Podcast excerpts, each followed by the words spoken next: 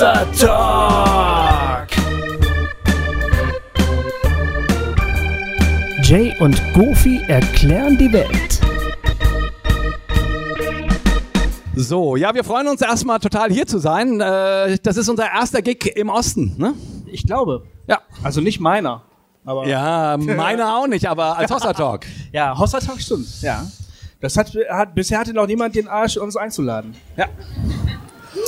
Das, ja, wir haben, ja. Genau. Das finde ich super, dass ihr das gemacht habt. Hanna, Jan und, Hanna, Jan und, ihr wart doch drei, oder? Jan Micha. Jan Micha natürlich. Echt, du auch? Oh, oh. Steffen und Johannes. Also noch ein paar mehr. Ah. Das ist ja auf jeden Fall schön. Wir haben immer wieder drüber gesprochen, mal hierher zu kommen. Ja. Also wir haben, äh, es, wir haben darüber geredet seit, seit sicher zwei Jahren oder so. Und das, es war, also ähm, die Zeit war einfach noch nicht reif, könnte man sagen. Also Wir waren noch nicht geführt. genau, äh, aber, aber als dann die Zeit gekommen war, Als dann, ähm, genau, gebar sie einen Sohn und nannte als es sich begab. Hossa. genau. Genau. Nee, wir freuen uns echt, äh, hier zu sein. Und es ist auch schön, dass so viele Leute da sind. Ja. Ähm, das fühlt sich immer gut an, wenn viele Leute zu einem kommen. Das äh, ist schöner, als wenn es nur fünf sind oder so. Okay, aber wir fangen mal an. Wir gucken mal, was hier auf dem Tablet steht. Okay. Ähm, die erste Frage kommt von Anonymous, also der hat keinen Namen angegeben. Ähm, anders glauben ist gleich gehen. Ups. Ah. hm. Jetzt ist hier eine gerade hochgerutscht. Nee, aber das musst du da aber weiter. ja, ich mach da weiter. Anders glauben ist gleich gehen oder doch lieber bleiben. Wie sehr stützen wir Systeme durch einfaches Bleiben? Bisschen Okay. kryptisch. Ja, ähm, bei, bei, bei, an diesen Abenden, wo wir auf Zuschauerfragen, Zuhörerfragen äh, eingehen, müssen wir manchmal erstmal so ein bisschen überlegen, was die Frage überhaupt letztlich bedeutet. Genau. Ich habe eine Vorstellung. Ich auch. Oh, das ist schon mal gut. äh, ähm, okay, willst du zuerst? Oder? Äh, mach, mach, mach du mal. Ich. Also, ähm, gemeint ist doch bestimmt, also anders glauben heißt doch, ich, ich, Mensch, bin Teil einer gläubigen Community, vielleicht einer Gemeinschaft, einer, einer Szene vielleicht. Wenn man jetzt Kirche, das einer Gemeinde. Genau, wenn wir jetzt zum Beispiel die evangelikale Bewegung nehmen. Ähm, und das ist ja ein Phänomen, was um Hossa Talk passiert, dass Leute sich überlegen, ähm, muss ich eigentlich genau so weiterglauben, wie mir das hier beigebracht worden ist und wie mein Umfeld das offensichtlich auch tut? Oder gibt es für mich einen Weg, das vielleicht anders zu machen, anders zu praktizieren? Und bedeutet das dann letztlich, dass ich mich trennen muss von meinem Umfeld? ähm, um einen eigenen Weg zu gehen, weil, das impliziert die Frage ja auch, weil eben vieles möglicherweise auch einfach schlecht läuft oder schief läuft. Oder, oder einfach äh, Dinge passieren, die ich nicht will, dass die passieren. Weil ich mich, mich nicht mehr wohlfühle oder Genau, so. ne? und, die, und die Frage ist, ähm, unterstütze ich das Schlechte, was ich schlecht finde, wenn ich bleibe? Ist das sozusagen so eine unausgesprochene Zustimmung was dem, zu, zu dem, was da passiert? Oder muss ich nicht einfach gehen? Ja, und das ist die, also letztlich die Frage, ähm, verändert man ein System, kann man ein System nur von außen verändern? Oder kann man es möglicherweise nur dann verändern, wenn man Teil des Systems bleibt, oder? Das, das steckt doch dahinter. Na gut, wenn man es von außen verändern äh, wollte, also ich glaube, das geht gar nicht. Wenn man geht, dann geht man. Dann geht man woanders hin. Dann sucht man sich ein neues Zuhause, äh, neue Freunde, neues System, neue Gemeinde, neues, wie auch immer. Ähm, aber die Frage ist natürlich, soll ich bleiben, um das System zu verändern, was mir nicht mehr gefällt? Oder sollte man besser gehen? Ne? Ja, genau. Also das ist. Ich habe einen Freund, der ähm, der glaubt viele Dinge so wie ich die glaube. Der sieht viele Dinge so wie ich die sehe. Ähm, aber wir haben beide, wir sind beide unterschiedliche Wege damit gegangen. Ich habe das System verlassen, obwohl man das mittlerweile fast nicht mehr glauben kann, weil Hossa Talk jetzt irgendwie zu einer Institution geworden ist wieder und irgendwie wieder Teil des Systems geworden ist. Aber ich bin, ich bin bewusst weggegangen. Genau aus dem Grund, weil ich gesagt habe, Und mit weggehen meinst du aus deiner ehemaligen Gemeinde oder so? Genau, ich bin, ich habe meine Gemeinde verlassen mit meiner Familie zusammen. Ähm, ich bin nicht neues Mitglied in irgendeiner anderen Gemeinde geworden.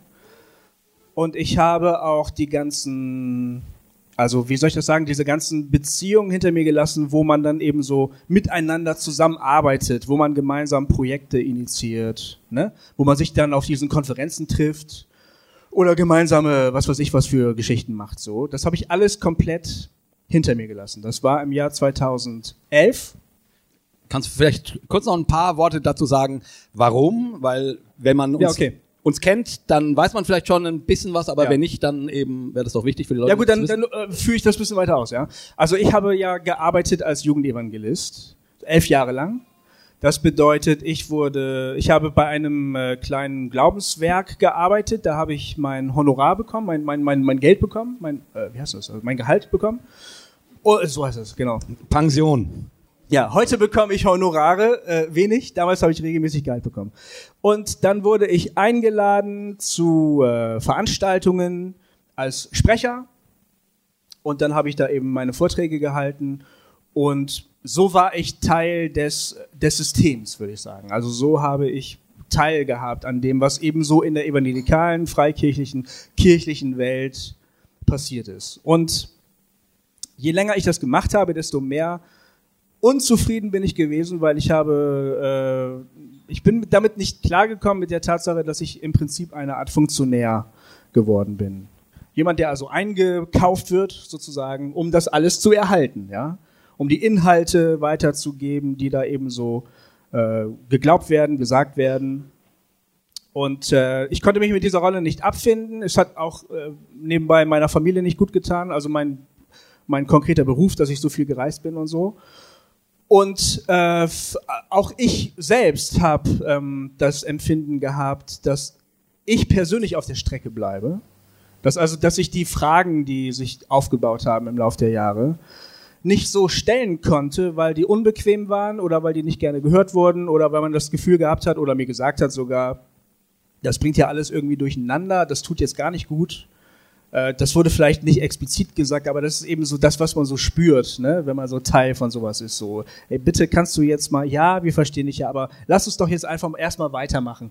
Äh, Und dann können wir ja hinterher mal schauen, ob das, ob wir da irgendwie. Du wirst dann irgendwann immer mit so einem Seelsorgeblick angeschaut. Ja, ne? genau, genau, auch mit dieser, mit dieser Stimme. Mit Ja, dieser, genau, mit diesem- mit dieser mit diesem- passiv-aggressiven Stimme. Wollen wir uns mal zum Kaffee trinken Genau, treffen? ja, ja. Dir geht's aber doch gut, oder? Ja.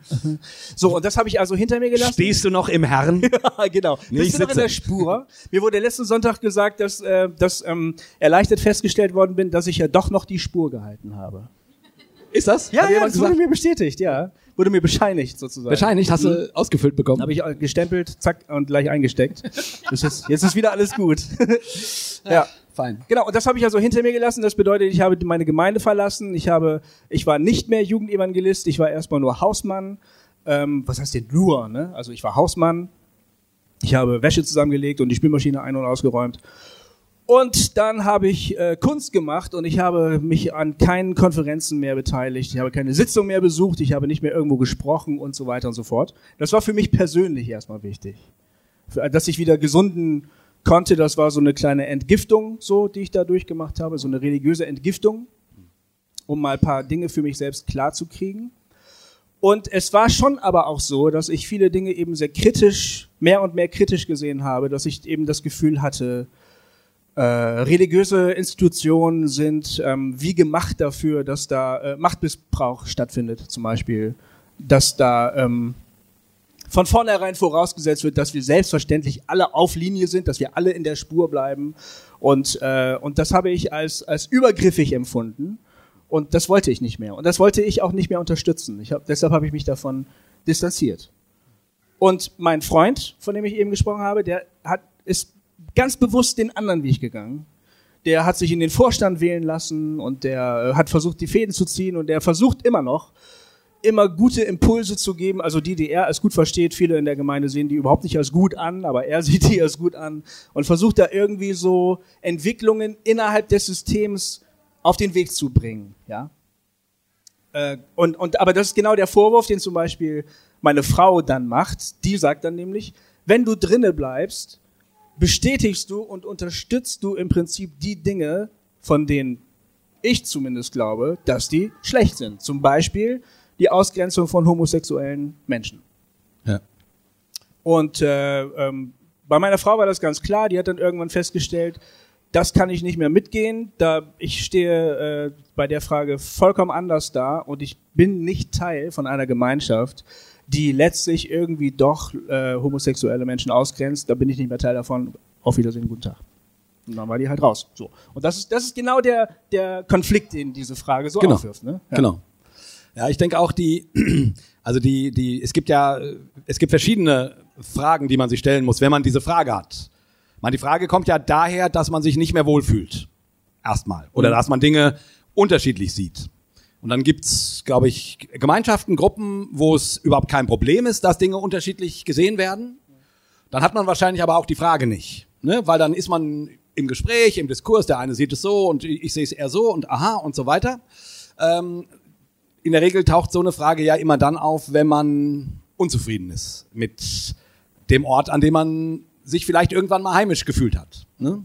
So, so ging das mir auch. Ich habe ja eine ähnliche Geschichte wie du. Es ist zwar schon 20 Jahre her, aber da stand ich auch vor der Frage, äh, was mache ich jetzt? Und ich würde immer sagen, das hängt, das hängt von der Gemeinschaft ab, in der du bist. Also es hängt von dir und der Gemeinschaft ab. Ich gehe davon aus, dass du einen gewissen inneren Druck hast. Wenn du den nicht hast, wenn du di- dich wohlfühlst, dann, ja, dann wirst du wahrscheinlich überhaupt nicht diese Frage haben. Es sei denn, du hast sie so nach dem Motto, müsste ich gehen, damit ich zeige, ich bin unzufrieden oder so. Es könnte ja sein, dass du beobachtest, also dir selber geht es möglicherweise ganz gut, aber du beobachtest, dass es anderen Leuten überhaupt nicht gut geht. Zum Beispiel, ja. Und du machst das am System fest, also an der Art und Weise, wie da miteinander umgegangen wird, wie geglaubt wird, was gesagt wird, welche Konventionen und Regeln da so herrschen. Ja. Ja. Und du sagst vielleicht, ich bin eigentlich ein Gewinner dieses Systems so, ich komme hier gut klar, ich erfülle alle äh, Aspekte, die man so erfüllen muss, damit Genau. ich hier wirklich, ne? Aber Mir ich klopfen Leute auf die Schultern und sagen, Genau. ich sehe den Geist des Herrn auf dir. oder Ja, so. weil du so vollmächtig bist und so, ne? Und auch so gut aussiehst. Ja. Und, ähm, und, Danke. Danke, Kofi. Ich meine nicht dich. Ach so. Äh, Aber aber ich beobachte zum Beispiel, dass Leute, die, weiß ich nicht, eine Behinderung haben, eine psychische Erkrankung, irgendwie äh, geschlechtsmäßig anders drauf sind oder nicht hundertprozentig wissen, welches Geschlecht sie haben oder wer auch das immer ist, ne, die kommen hier nicht vor. Und wenn sie versuchen, hier vorzukommen, dann kommen sie nicht klar, dann geht es ihnen nicht gut. Und das könnte ja dann auch dazu führen, dass ich sage, das will ich nicht unterstützen Ja, eigentlich. ne? das stimmt. Genau. Also das sind im Grunde die, die, die Möglichkeiten. Du fühlst dich, dich nicht wohl oder du hast das Gefühl, das ist nicht für jeden gesund hier. So, und ich, ich würde immer sagen, es gibt keine, keine Regel. Also ich finde, äh, wie, der, wie dein Freund Tobi das macht, kann ich durchaus nachvollziehen. Und ich kann auch nachvollziehen, dass Leute an einem bestimmten Punkt, weil ich das selber auch gemacht habe, die Reißleine ziehen und sagen, ich kann mich hier nicht mehr mit identifizieren. Ich habe auch wirklich Respekt vor Tobis Entscheidung. Ja. Also wirklich, ich, ich respektiere das und ich, ich sage, wenn das dein Weg ist, dann geh ihn. Ich, äh, es tut mir manchmal ein bisschen weh für dich so, weil das wirklich anstrengend ist. Äh, mein Weg ist es nicht. Gut, und es, äh, ich, ich finde, man muss noch ein bisschen gucken, ne? Das klingt jetzt hier sehr technisch, auch wie die Frage gestellt ist. Aber es ist ja oft. Ja klar, in der, in der Kürze der Zeit schreibt man. Ja, ja, natürlich. Also das war auch, auch kein Vorwurf. Nein. Es war kein Vorwurf. Ne? Die, aber du hättest noch besser formulieren können, mein Freund. Genau. Nein, kein Vorwurf. Ähm, ist ja klar. Äh, ich will damit nur sagen, ne, es ist ja auch ähm, unter Umständen, also wenn du also wenn du an dem Punkt wärst, dass du sagst, bleibe ich oder gehe ich? Und es ist eigentlich 50-50, dann würde ich sagen, na, du bist eigentlich schon fast raus. In der Regel ist es doch so, ähm, solange du quasi beheimatet bist und sagst, hier bin ich gerne, so, dann liegt ja auch was an der Gemeinschaft. Und wenn du dann irgendwelche Dinge siehst, die dich stören oder die du äh, doof findest, ne, hier wird ja gesagt, man glaubt anders, ne, man, hat, man, man hat einen anderen Zugriff auf den Glauben, als wie das dort genannt wird, dann ja, dann liegt ja was daran. Und dann würde ich erstmal versuchen, was zu tun. Und irgendwann kommt vielleicht der Punkt, wo du denkst, oh, ich, ich kann nicht mehr oder so. Was ja richtig kompliziert ist, ist, wenn du zum Beispiel äh, Teil einer Familie bist, die ganze Familie geht Oh ja. dahin, zum Beispiel zu einer Gemeinde, und dann beobachtest du zum Beispiel, dass deine Kinder sich sau wohlfühlen und du dich aber überhaupt nicht wohlfühlst, Ja, das ist richtig scheiße. oder? Oder du fühlst dich okay, deine Kinder fühlen sich total wohl, aber dein, deinem Freund geht's scheiße. So, so, und dann stehst du wirklich in einem riesen Konflikt, oder? Also was machst du dann? Ich weiß, bei, bei uns war das damals so, also wie gesagt, es ist 20 Jahre her, meine Frau und ich in der Gemeinde. Äh, ich ich, äh, ich wurde immer, de immer, immer depressiver und äh, habe wirklich mit dem ganzen System sehr gehadert. Meiner Frau ging's eigentlich noch ganz gut dabei. Und dann habe ich gesagt, so, ich gehe jetzt hier erstmal nicht mehr hin. Ich, ich kann nicht mehr. Das ist einfach, das ist äh, zu wahnsinnig, was hier läuft. Meine Frau ist aber weiter hingegangen und ich habe dann gesagt, hey, wir können es doch jetzt so machen, dass du, du machst jetzt auf meinem Rücken geistliche Karriere. Du kannst dann immer sagen, ja, mein Mann betet mal für den und lass den mal, oh, dem geht's gerade gar nicht gut und so. Aber das wollte sie dann auch nicht. Äh, Und letzten Endes sind wir dann auch tatsächlich gegangen. Äh, Aber so eine Weile habe ich gedacht, das wäre doch eigentlich eine schöne Idee. Weißt du, ich, ich mache den Abgefallenen und, und meine Frau macht darauf dann Karriere. Ja, cool. Das ist ein gutes Konzept, Ne? glaube ich. Ja, So kann man auch eine Gemeinde verändern. genau. äh, Jetzt ist jetzt, ähm, äh, während wir reden, denke ich aber, die Geschichte von Hossa Talk ist jetzt aber schon auch ein bisschen eine komische Geschichte, weil ich habe gesagt, ich habe das System verlassen, ja. Und jetzt über den Podcast bin ich ja plötzlich irgendwie doch wieder Teil der ganzen Soße geworden. ja. Und ähm, da, also weil weil wir uns irgendwie etabliert haben und weil man vor uns vielleicht doch nicht so viel Angst haben muss.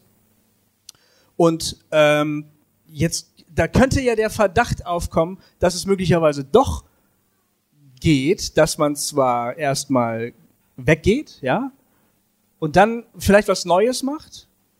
Und das etabliert man, das baut man auf und das wird dann vielleicht doch auch irgendwie wieder Teil des Ganzen. Könnte ja Ja gut, aber es ist ja, also ich meine, Teil des Ganzen wäre ja, ich sag mal, also im ganz großen Sinne die ganze Kirche irgendwie, egal welche Denomination. So, Ja. also sprich, immer wenn du meinetwegen eine neue, ein, einen neuen Hauskreis machst, von mir aus auch nur, eine neue kleine Gruppe, ja, irgendwie, also zumindest im, im, im, im, im biblischen Verständnis bist du dann immer Teil des, nennen wir es, Systems, also des, des Leibes. Das stimmt, ja. So, ne? Also ja, ähm, entweder, wenn du richtig raus willst aus dem ganzen Kram, dann musst du, dann musst du sagen so und tschüss. Aber ja, okay, stimmt, gebe ich dir recht. Ne? Nur wenn du jetzt mal Hossa Talk als Beispiel nimmst, sind wir ja schon auch wieder irgendwie Teil der evangelikalen Geschichte. Irgendwie schon, ja. Naja, und äh, ich habe mal, ich hab mal mit Hossa Talk deshalb angefangen, weil ich wirklich alle Brücken hinter mir abbrennen wollte. Genau. Und das hat irgendwie nicht funktioniert, ne? Und das ist ein bisschen komisch, finde ich. Ja, wobei ähm, am Anfang wirkt es so, ne? Als die Leute, ähm, also Am Anfang schien das ein gutes. Äh, Ne, wir haben immer Scheiße gesagt und. Arschloch und, Und Ficken, Ficken und, so. und so. und dann und gedacht, okay, dann sind wir sicher raus. ja, aber das hat nicht funktioniert. Aber hat nicht funktioniert, ne? Nee, das ist verrückt eigentlich. Ja, wahrscheinlich, weil wir erfolgreich sind. Ja, nee, ja, ja, nee, ja, schon, aber ähm, ja, genau, stimmt. Also Evangelikale stehen, stehen auf Zahlen, ne? Ja, ist das so, da wird immer das so. gezählt und wenn du viele Zahlen vorzuweisen hast, bist du schon mal gut. ja, genau. Da spielen auch gewisse theologische oder ethische Probleme keine große Rolle mehr. Das weiß man doch. Für, wenn du eine evangelistische Veranstaltung machst, ja, dann kannst du Hinz und Kunz einladen. Da kannst du irgendwie eine, da kannst du, da kannst du die krassesten Leute einladen. Wenn die irgendwie nur in ihrer Biografie stehen haben, dass sie irgendwie auch Christen sind, dann sind die ganz schnell auf der Bühne. Das, das ist alles kein Problem. So. Ja, das stimmt. Also äh, Zahlen und so, das funktioniert eigentlich immer. Ja. Na gut. Aber ich meine es ganz ernst. Also äh, es ist ja jetzt schon so, dass wir ja die ersten Jahre waren so, dass man, dass wir auf die Fresse gekriegt haben und Leute sich wirklich ganz schlimm über uns aufgeregt haben. Dann irgendwann haben aber viele Leute gemerkt, naja, eigentlich wollen die ja auch das Gute. Also und und dann äh, wurden die wurde man freundlicher uns gegenüber. Also ganz jetzt ohne Ironie. Also es wurde ein netterer Umgang miteinander. Die einen haben uns von vornherein komplett gemieden, die wollten dann nichts mit uns zu tun haben. Die wussten dann auch, mit denen wollen wir nie wieder was zu tun haben. Und das war ja auch Sinn der Sache. Aber, aber ansonsten, dann kam wieder ein ganz großer Schwung zurück, die gesagt haben, ja, okay, das finden wir eigentlich doch interessant, was ihr da macht. Und plötzlich sind wir mit dem, was wir machen, doch wieder Teil der großen Unterhaltung im evangelikalen Bereich. Und das finde ich eigentlich interessant. Ja, aber ich das, also was ist daran, also schlimm sowieso nicht, aber äh, Nee, ich, nicht. ich persönlich würde immer denken, wie gesagt, ich stehe eh nicht auf auf die Labels. Es gibt immer Labels und man ordnet sich irgendwo ein. Ich glaube mehr wie die oder mehr wie der oder irgendwie so. Hm. Aber im Großen und Ganzen orientiere ich mich immer, dass ich sage, ja, ich glaube an Jesus und ich glaube daran, dass äh, irgendwie Gott was mit der Welt zu tun hat und mit mir und mit Gofi und mit euch und so weiter. Und letztendlich, was dann oben drauf steht, ist mir egal. So, also von daher finde ich das auch gar nicht schlimm, wenn die, wenn die Menschen quasi zu uns kommen, also wenn, wenn Evangelikale uns gut finden. Das, es ist ja nicht doof. Nee, das ist ja gar nicht schlimm. weißt du, was ich meine? Also, Hannah findet, wir drehen uns im Kreis irgendwie. Ja. Ich glaube, dass die nächste Frage gut passen würde. Ach, wirklich? Wie, was ist denn die nächste Frage? aber es stimmt, wir müssen mal, mal weitermachen. Nur mal ganz kurz für die Leute, die uns, die uns nicht kennen, die sich vielleicht wundern, dass wir so lange über so eine Frage reden. Das ist unser Stil. Also, Wir können nicht anders. Die, die, Ja. die Fragen sind für uns Sprungbrett für ein Gespräch. Das wird leider auch nicht besser heute Genau, Abend. also wir werden nicht Nein. alle Fragen schaffen. Ne? Ähm, neulich sagten Leute, als wir einen Abend nur über drei Fragen gesprochen haben, na, ein bisschen mehr hättet ihr schon machen können. Und das stimmt, wir bemühen uns auch. nur, dass ihr das wisst, ne? wir, uns ist das Gespräch wichtiger, als eben deine Frage ganz konkret genau zu beantworten. Okay, was ist die nächste Ah, Frage? das stimmt, die nächste passt wirklich gut. Ich lese sie mal vor. Dekonstruieren, rekonstruieren, also den Glauben, und dann, wie geht's euch selber nach ein paar Jahren Hossa Talk? Was hat sich verändert? Wo steht ihr gerade selber? Also, wo steht ihr selbst gerade im Glauben? Vielleicht müssen wir erstmal ganz kurz die Begriffe äh, Dekonstruktion und Rekonstruktion erklären für die, die Leute, die jetzt nicht Okay. wissen, was damit gemeint ist. Ja. Ähm, damit ist im Grunde gemeint, also in der, nennen wir es mal, äh, progressiven Szene von Gläubigen ähm, haben sich diese beiden Begriffe ein, eingebürgert. Also es geht im Grunde von so einem Konzept aus, dass man sagt, jeder Mensch lebt mit einem mit einer Konstruktion, mit einem also und, und als Christen mit einer Glaubenskonstruktion, wo man sagt, okay, so und so ist die Welt, so und so ist Gott, so und so ist Gemeinde, so und so ist das. Und äh, ganz oft machen halt Christen irgendwie unterwegs die Erfahrung, irgendwas daran bricht. Irgendwie die die die die diese Konstruktion, äh, die eine ganze Zeit lang super gut getragen und gehalten hat, äh, trägt nicht mehr ich weiß nicht mehr, ob ich, den, ob ich das noch glauben kann, so wie ich es noch vor einem Jahr geglaubt habe oder so. Äh, ich weiß nicht mehr, ob ich der Bibel so vertrauen kann, wie ich das die ganze Zeit gemacht habe, oder ob ich das immer noch darin lese. Also ne, irgendwie fangen Dinge an, brüchig zu werden. Und du, und, du, und, und du begibst dich in eine sogenannte, in diesem Modell, Dekonstruktionsphase. Du fängst an, Sachen zu hinterfragen, du fängst an, ähm, dich zu fragen, was glaube ich eigentlich wirklich, ähm, was ist für mich sinnvoll, was ist nicht sinnvoll und so weiter. Und, und plötzlich wird alles sehr, sehr schwammig und sehr, sehr durcheinander und du weißt irgendwie gar nicht mehr, scheiße, was glaube ich denn eigentlich? Äh, und das Leben wird sehr, sehr anstrengend und dein Glaube, der dir mal ganz viel Heimat und Hilfe geboten hat, ist plötzlich ein, großes Fragezeichen. Und ähm, oft machen äh, Menschen eben die Erfahrung, dass das eine sehr, sehr verunsichernde Zeit ist, wo sie nicht mehr genau wissen, wo stehe ich denn eigentlich? Bin ich überhaupt noch Christ? Und so. Und ähm, Leute wie wir ermutigen dazu und sagen, ja, ja, mach das ruhig mal. Also es ist doch schön, wenn du wächst und wenn du deine Fragen stellst und wenn du dich damit auseinandersetzt, so wie, so wie du heute bist. Nicht mehr so, wie du vor zehn Jahren warst, als du vielleicht gläubig geworden bist, sondern so, wie du heute bist.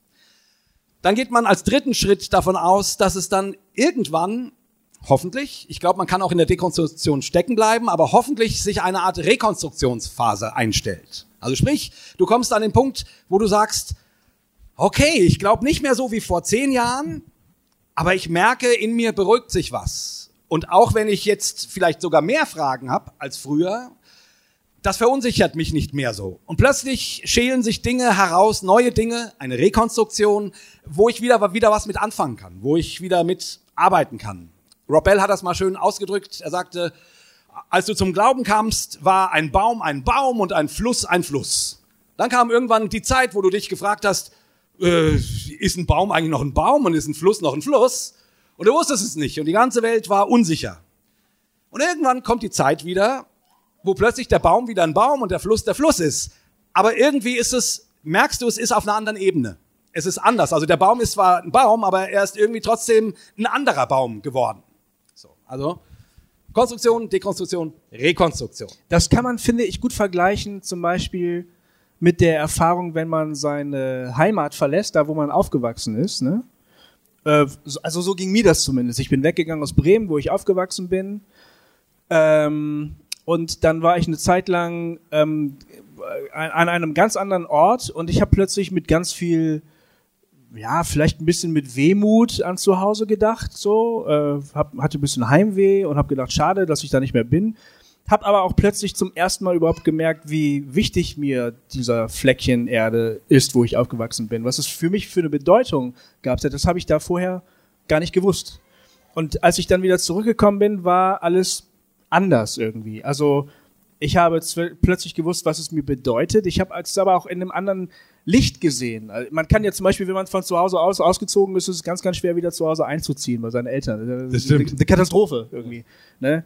Die Dinge haben sich geändert. Die Menschen sind immer noch dieselben gewesen, aber, aber du bist am selben Ort wieder da, aber genau wie du gerade gesagt hast, du nimmst es plötzlich auf einer anderen Ebene irgendwie wahr. So, das wäre dann die Rekonstruktion im Prinzip. Genau. Ne? Entwicklungsschritte sozusagen. Genau, ganz, ganz normale ja. Entwicklungsschritte. Genau.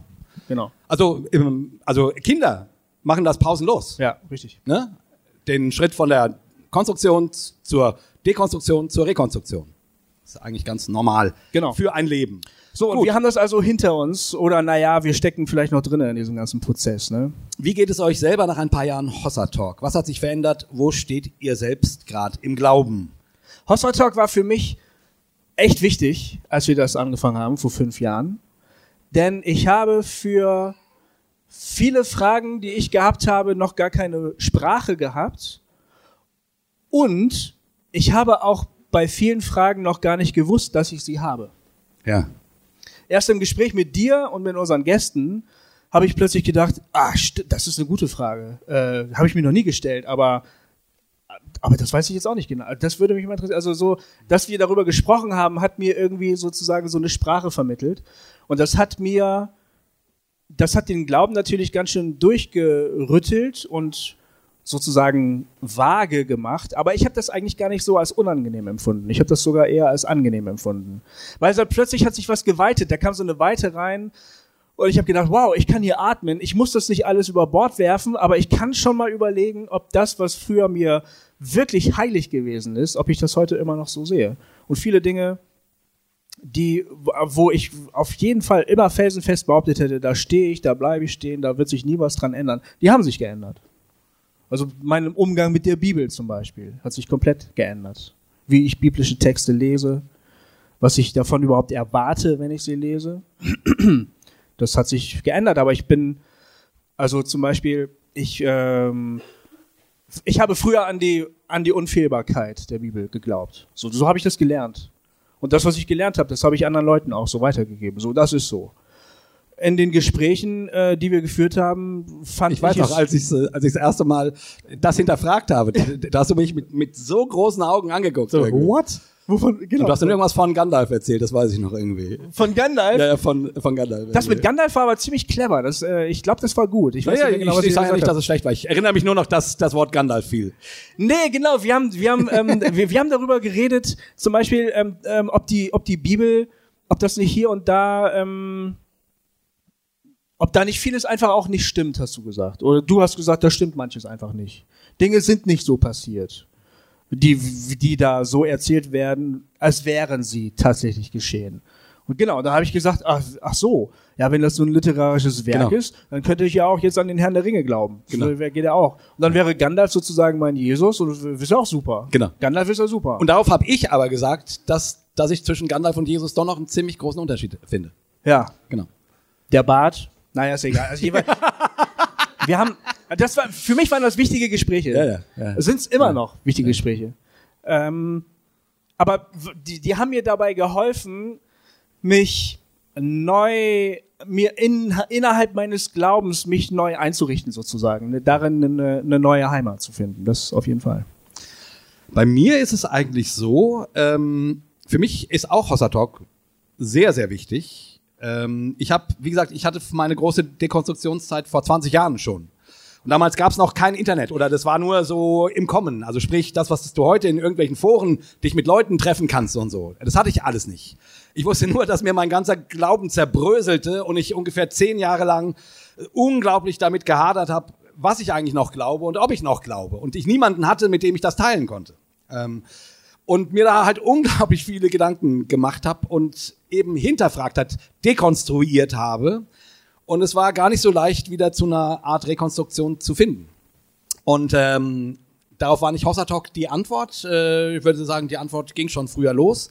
Aber was ich bei Hossertalk total schön fand, war die Möglichkeit, das nicht nur mit mir selber auszumachen, sondern mit jemandem da Mhm, ja. drum zu ringen und auch zu streiten oder sich mal auszutauschen und das irgendwie ähm, Bei dir sind diese Sachen äh, alles nur bei dir passiert sozusagen. Genau. Hast du mit Also- dir selber ausgemacht oder ja, im was? Großen und? Ganzen. Ich hatte natürlich schon auch den einen oder anderen Freund, mit dem ich über sowas geredet habe. Aber wie ihr wahrscheinlich wisst, die meisten Menschen äh, sagen nach einer Viertelstunde Theologie, alles klar, äh, wollen wir über Fußball sprechen?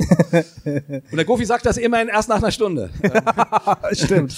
Aber ich, dann kann schon, ja, ich kann ja fünf Stunden. Ne? Ich, also ich kann eigentlich unendlich quasi. Es Ja. ist manchmal so, wenn wir von so einem E- Event nach Hause fahren. Ich glaube, der Gofi zittert schon vom Morgen vor der Rückfahrt. Nee, ne? gar nicht. Du weißt doch, was passiert. Ich bin da einfach stumm. genau. Ich sag dann gar nichts mehr. Genau.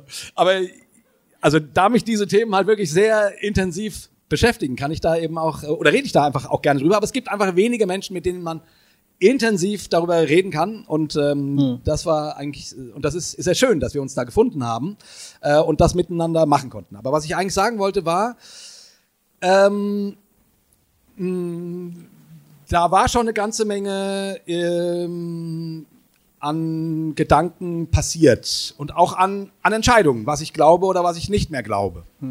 Ähm, Im Gespräch konnten sich diese Dinge dann noch ein bisschen äh, sprachfähiger machen und, und fassbarer machen. Aber ich würde sagen, heute bin ich an einem, ah, genau, ach genau, das war's. Jetzt, Ah, jetzt, weißt war's. du, wo du hin willst. Ähm, ja. was für mich wichtig war, dass ich mal, dass ich irgendwo auch mal meinem, meinem Zorn Luft machen konnte. Dass ich irgendwo mal sagen konnte, also mich nervt, dass das und das in Gemeinden passiert. Oder dass eine Lehre wie, keine Ahnung, ähm, die Lehre der Entrückung Kindern Angst macht. Und keiner tut was dagegen. Alle wissen's, aber keiner tut was dagegen. Alle erzählen die Geschichten. Ja, ja, als meine Eltern im, aus dem Gottesdienst mal nicht nach Hause kamen, da saß ich zu Hause und hatte furchtbare Angst. Aber keiner tut was dagegen. Das kann doch wohl nicht wahr sein. Das ist meiner Frau passiert. Ja, ja, zum Beispiel. Ja. Ähm, oder solche Dinge wie, dass Homosexuelle einfach ausgegrenzt werden und darüber nicht gesprochen wird. Oder zumindest nicht darüber intensiv gesprochen wird, wie, wie kann man mit diesem Umstand umgehen, selbst wenn man von der Theologie nicht weiß, wie man damit umgehen soll. Und so weiter und so fort. Also es gab unglaublich viele Dinge, die mich sehr, sehr wütend gemacht haben. Und äh, die, und ich, es war eine, es ist eine tolle Chance, das miteinander besprechen zu können und das mal zu benennen zu, zu können, auszusprechen. So, genau. Ich glaube, was sich bei meinem Glauben verändert, wenn, wenn, wenn wir das jetzt ähm, auf den Punkt bringen sollten, was hat sich eigentlich geändert? Ähm, dann, ich glaube, was sich bei mir verändert hat, ist, dass ich äh, von diesen, mein Glaube hat nicht mehr diese starke Schriftfokussierung. Also, was steht jetzt hier in diesem Buch? Ähm, und okay, ähm, muss ich jetzt versuchen, die Realität dem sozusagen anzupassen. Das ist so dieser, wie ich finde, dieser Wissenschafts Wissenschaftsskeptizismus, der in relig stark religiösen, engen religiösen Kreisen sehr stark anzutreffen ist. Also wir wollen lieber gar nicht wissen, was die Wissenschaft alles rausfindet, weil das widerspricht ja sowieso dem, was in dem, im Wort Gottes steht. Und wir wissen ja, dass das Wort Gottes die Wahrheit ist. Und wenn das dem Wort Gottes widerspricht, dann kann das ja gar nicht stimmen, was die von der Wissenschaft sagen. Also muss ich mich damit überhaupt gar nicht beschäftigen. Das ist sowieso alles Pillepalle. So wie der, wie der Pastor aus Amerika gesagt hat, liebe Greta Thunberg, du musst dir keine Sorgen machen. Gott hat versprochen in seinem Wort, er wird die Welt nie wieder überschwemmen. Also schmilzt da auch nichts am Nordpol. So. Da schmilzt nichts. Das steht da so in der Bibel, hat der gesagt. Du musst, dir- niemand muss sich sorgen, so, ne? Also, das ist so dieser, dieser super enge religiöse Blick, so, das, was da draußen passiert, das ist sowieso alles nur Täuschung, alles Lüge, das weiß man alles gar nicht. Wichtig ist, was hier in diesem Buch steht, so. Und, ähm, äh, der, das hat sich ein bisschen verlagert. Ähm, es ist nicht so, dass mir die Bibel weniger wichtig wäre. Das ist überhaupt gar nicht der Fall. Aber ich glaube, mein Glaube schaut jetzt mehr nach außen. Also der, ich schaue mehr als glaubender, spiritueller Mensch, was passiert da eigentlich? Was sagt mir das über die Welt? Was sagt mir das über Gott? Und wo kann ich dann vielleicht wieder in, in dem Text daran anknüpfen und erkennen, dass es da Züge gibt, die dem, die, die, die dem nachgehen sozusagen. Also zum Beispiel die Natur ist mir viel, viel wichtiger geworden. Die Natur hat für mich, für meine Spiritualität eine sehr hohe Bedeutung zum Beispiel. Das ist irgendwie einfach passiert in den letzten Jahren. Und die Vorstellung, das steht ja tatsächlich dann auch im Neuen Testament, dass alles aus dem Christus herkommt, alles was existiert, dass alles in ihm existiert und dass alles zu ihm hin wieder geht, ja. Das, äh, das spannt dann meiner, meiner Liebe zur Natur, gibt dem so einen, so einen spirituellen Rahmen, dass ich sage, okay, hier, du sagst manchmal, du gehst an deinem Baum vorbei und du begrüßt ihn, legst die Hände an die Rinde und Bruderbaum. genau.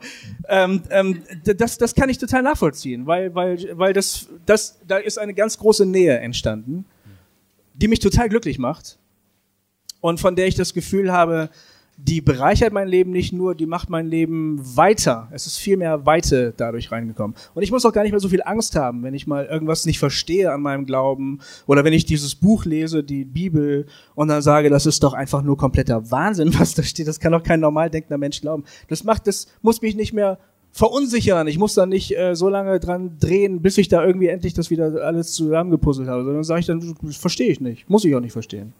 Ja, das geht mir ähnlich. Also ich habe so das Gefühl, jetzt, wenn wir jetzt bei der Frage sind, wo sind wir, ne? Fünf Jahre Hossa Talk, da war wichtig, oder ich, ich hau, hau auch immer noch mal gerne auf den Putz, aber ähm, ich merke so in, in letzten, im letzten Jahr, mir wird's wirklich, mir wird's noch, mir wird's nicht mehr so wichtig, äh, rauszufinden, wie die Dinge wirklich sind, sondern äh, ich möchte gerne ähm, vom ich möchte gerne zum, zum Leben kommen, zum Sein, zum Handeln, zum, zum Baum umarmen von mir aus. Ne? Also ich möchte in die, ich, ich möchte aus der Diskussion, ist es nun so oder so oder warum glaubt er das so und, und so weiter. Ich merke, ich werde ruhiger, weil ich denke, ja, ist doch alles eigentlich gar nicht so wichtig, ob du das genau triffst, ob das, ob du es genau glaubst, wie es richtig ist.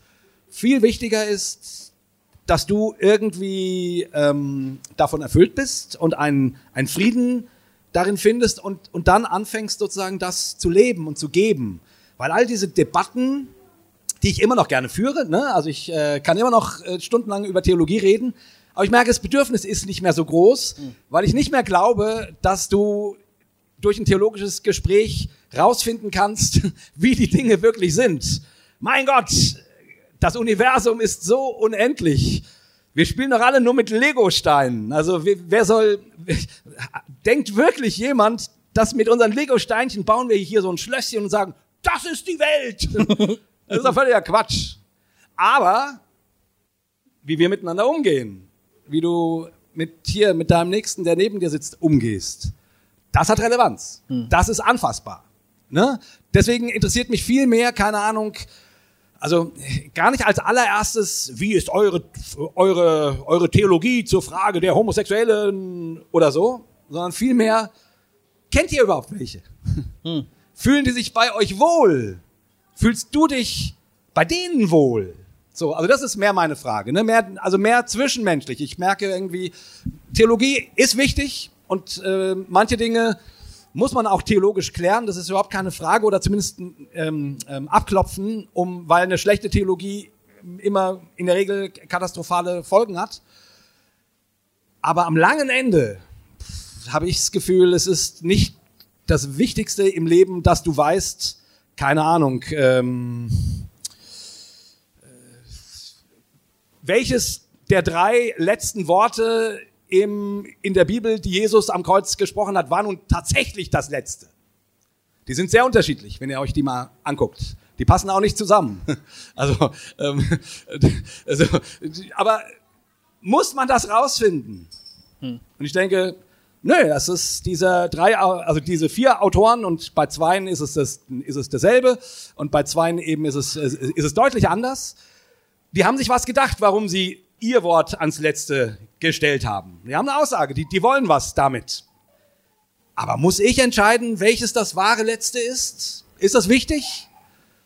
So, ne, also ich, ich möchte lieber Freude am Leben haben und Spaß daran, Menschen hoffentlich Gutes zu tun und fröhlich und barmherzig zu sein. So. Ich glaube, wir können jetzt endlich über Pornos reden. Geht's, geht's über Pornos? Ja, endlich. In Amerika gibt es eine Webseite von einer christlichen Gemeinschaft, die für Ehepaare Pornos dreht. Was sagt ihr zu dem Thema Pornografie? Also erstmal zu dieser Webseite. Ich, ich glaube nicht, dass die, äh, ich glaube, das ist Satire. Ja? Also ich meine, ich, äh, ich meine, ich habe mal so eine Seite gesehen und irgendwie war, also irgendwie habe ich nach, nach drei Beschreibungen von den Filmen gedacht, die hießen alle äh, Eva und Adam und, und äh, keine Ahnung wie. Also immer so biblische Namen. Äh, und da habe ich gedacht, nee, nee, also es ist jetzt nicht nur wegen den Namen, sondern überhaupt, ähm, weil die natürlich alle verheiratet waren und so. Ähm, und dann auch nur die Missionarsstellung, ist klar. Ähm, Wirklich jetzt? Oder? nein, das ist, Also, der bot sich einfach an. Der ja, das stimmt, das stimmt. Aber ich habe gedacht, wenn das Satire ist, wäre das ja auch irgendwie lustig. Ja, also, aber es, es war meines Erachtens relativ klar, also wenn wir über die gleiche Webseite sprechen, Ja. äh, dass das Satire war. Ja, Die Freddy hatte, die, die wir mal eingeladen hatten, die Genau. hatte davon erzählt, oder? genau. Ja. Ja, äh, also, äh, was ist überhaupt Pornografie? Ich, ähm, ich empfinde vieles als ähm, pornografisch, was gar nicht unbedingt was mit Sexualität zu tun hat. Ähm, ich empfinde manchmal ähm, die super krasse zur Schaustelle von irgendwas als pornografisch. Also zum Beispiel Game of Thrones fand ich manchmal sowohl in sexueller Hinsicht pornografisch als auch in, in der Darstellung von Gewalt als pornografisch. So. Ähm, und es gibt auch noch andere Formen der Pornografie, würde ich sagen, wo, wo ähm, ähm, ich, ich, ich persönlich, für mich würde Pornografie definieren als etwas, was ähm, vollkommen maßlos etwas zur Schau stellt und dabei die Würde des Menschen, also herabwürdigt. So würde ich Pornografie verstehen. Ja, würde ich quasi. Also ich würde jetzt gar nicht sagen, explizit dargestellte Sexualität ist gleich Pornografie. Das finde ich nicht. ja, das würde mir, glaube ich, ähnlich gehen. Also ähm, Pornografie ist ja eigentlich auch nur ein Wort, ne? So, aber äh, in der Regel deutet man es negativ. Ähm, und die die Frage ist ähm, genau, woran macht man fest, dass es negativ ist? Dadurch, dass dort Sexualität dargestellt wird, dadurch, dass dort Menschen miteinander schlafen, dadurch, dass man es mehr sieht als nur als nur ein paar Brüste, so ja. Also ab wann ist es quasi ähm, negativ? Und ich würde sagen, naja, wenn Menschen miteinander schlafen, ist es erstmal schön. So. Ist ja, Sexualität ist eine schöne Sache. So. Ähm, äh, ich, ja, erstmal Punkt. Und deswegen irgendwie so eine Definition finden, also um dieses Negative herauszumalen, was ja in dem Wort mit, mit, äh, mitschwingt, ähm, Ja. finde ich, finde ich dieses, äh, Aber un du hast schon recht, es wird nicht immer negativ verwendet. Also es gibt ja zum Beispiel feministische Pornos, ja. wo ja ganz bewusst darauf geachtet wird, dass die Frau, meistens ist ja in der, in der Pornografie ist ja so, dass die Frau zum vergegenständlicht wird. Der Mann ist der Stecher, klar, und, und äh, die Frau ist sozusagen das, was penetriert wird. Ja. Hier sind Kinder, ne? aber kann ich ja nichts dafür, die Frage wurde ja gestellt. Das kann ich ja nicht so machen. Also, ähm, Adam holt die Schlange raus, dann wollte ich vorhin noch. Das ist auch egal. Ähm, nee, ich bin gerade ein bisschen abgekommen. Also feministische Pornos setzen ja darauf, dass eben die Frau nicht herabgewürdigt wird, sondern dass die Frau, ja, ich weiß nicht, also ich glaube nicht, dass die dann im Gegenzug den Mann äh, herabwürdigen, sondern es geht ja, glaube ich, darum, so wie ich das verstanden habe, dass eben Sexualität explizit dargestellt wird, ohne dass irgendjemand herabgewürdigt wird, zum Ja. Gegenstand gemacht wird, zum Objekt gemacht wird oder so. Ja, das wird dann aber auch Porno genannt, weil es halt, es soll halt geil machen und es soll Leute animieren, entweder da irgendwas zu empfinden oder es äh, auch auszuprobieren, keine Ahnung. Meine, gut, die Frage ist natürlich, ähm, also die Frage wäre, ähm, also was ich mich manchmal frage, ist quasi die, die Darstellung von Sexualität. Ne? Da haben wir ja in der christlichen Welt eher Berührungsängste mit, weil wir denken, boah, das, das, das darf man nicht. So. Ähm, wie gesagt, Ich, ich, ich schleppe da echt so ein, so ein evangelikales äh, Erbe mit mir rum Ja. im Umgang mit Sexualität. Das finde ich super schwierig. Ja, Finde ja. find ich komplett scheiße. ich finde es auch schwierig. ist Äh, aber so, ich komme da irgendwie nicht so richtig raus. Genau, also ich, ich versuche mich auch jetzt gerade sozusagen anzunähern. Ähm, wie gesagt, die Sexualität an sich kann ja nicht schlimm sein. Das ist ja nichts Schlimmes. So. dass da gut eine Kamera mitläuft, kann ich mir, also ist ja auch noch nicht schlimm. Ja, dass man halt dabei zuschauen darf. Genau, ne? da, da, dass jemand dabei zuschaut. Also ich frage mich manchmal, ist das irgendwie so eine, äh, ist das zu intim, als dass ich das angucken sollte? Auf der anderen Seite ist es manchmal echt schön. Ne? Es gibt ja wirklich schöne Pornografie. Also nicht nur irgendwie dieses. Also in so einem positiven Sinne. ja, also so. wo du, wo du wirklich merkst, die haben großen Spaß miteinander. Das, das ist eine tolle Sache. Die Sache an sich ist ja nicht schlimm. Da schlafen Menschen miteinander. Ja, genau. Die, also die Frage ist das Genau. Zuschauen dabei, finde ich, oder? Ja, dass, dass, dass, aber- dass Leute dabei zuschauen. Ist, also ich, ich meine, die, Ich weiß es nicht. Ich meine, die tun es ja vor einer Kamera. Also ich, ich bin mir unsicher. Also ich will, ähm, ähm, Ich habe, ich hab, glaube ich, als, ähm, als, also als nee, warte mal. Ah, sorry. Erst nochmal äh, festmachen Ja. würde ich mit dir, wenn es um ach, Erniedrigung geht, ist es falsch. Natürlich. Aber dann denke ich gerade wieder, na, aber es gibt Menschen, die finden das, also ne, Sadisten, Masochisten, die haben daran einen gewissen Spaß an der gespielten Erniedrigung. So, also sprich, ähm, und wenn das Leute in ihrem in ihrem Schlafzimmer auf so eine Art und Weise rollenspielmäßig machen, würde ich auch sagen, ja, pff, äh, warum ist das schlimm, wenn beide das sch schön und erregend finden irgendwie. Ne? Also würde ich nicht verbieten, das, das wäre noch schöner. So. Und dann wäre natürlich genau die Frage, also ist es echte Erniedrigung oder ist es ein Spiel? Also ist es äh, Ja. am, an, an welchem Punkt wird das sozusagen ähm, wird das zum Objekt? Wird das benutzt? Ist das nicht mehr? Hat das nichts mehr Schönes? Hat das nichts mehr? Hat das nichts mehr Intimes? Kann, kennst du noch? Ich glaube, wir haben gerade die Hälfte unserer Hörer verloren. Nee, das ist doch gut, das ist endlich mal wieder. äh, äh, kennst du noch die, die, ähm, die Jackass von, von MTV? Kennst du die noch? Ja, habe ich immer gehasst. Ja, das sind die Typen, die sich selbst verletzt haben. Genau. Die, die irgendwelche Experimente gemacht haben, die haben sich in Dixie-Klos eingesperrt, die voll waren und sich dann den Berg runterrollen Genau. lassen. Oder einmal habe ich gesehen, die haben es ausprobiert, es, die hatten so, eine, so ein Halsband, was die mit Elektroschocks aufladen konnten. Einer von denen hat sich das umgeschnallt und dann haben die den immer geschockt. Ja, Und das, das fand ich pornografisch. ja, genau, genau. Oder einmal haben sie einen ähm, nackt ausgezogen, einer von denen hat sich nackt ausgezogen, dann haben sie ihn die Treppen runtergetreten. So. Und das wurde dann gefilmt und das war ein Riesenerfolg. Weil, weil das Leute toll gefunden haben. Genau. Wenn ich das zufällig mal gesehen habe, war ich jedes Mal geschockt und, und angeekelt. Das meine ich, weil selbst wenn diese Person das freiwillig gemacht haben soll, haben sie wahrscheinlich, fand ich das trotzdem erniedrigend.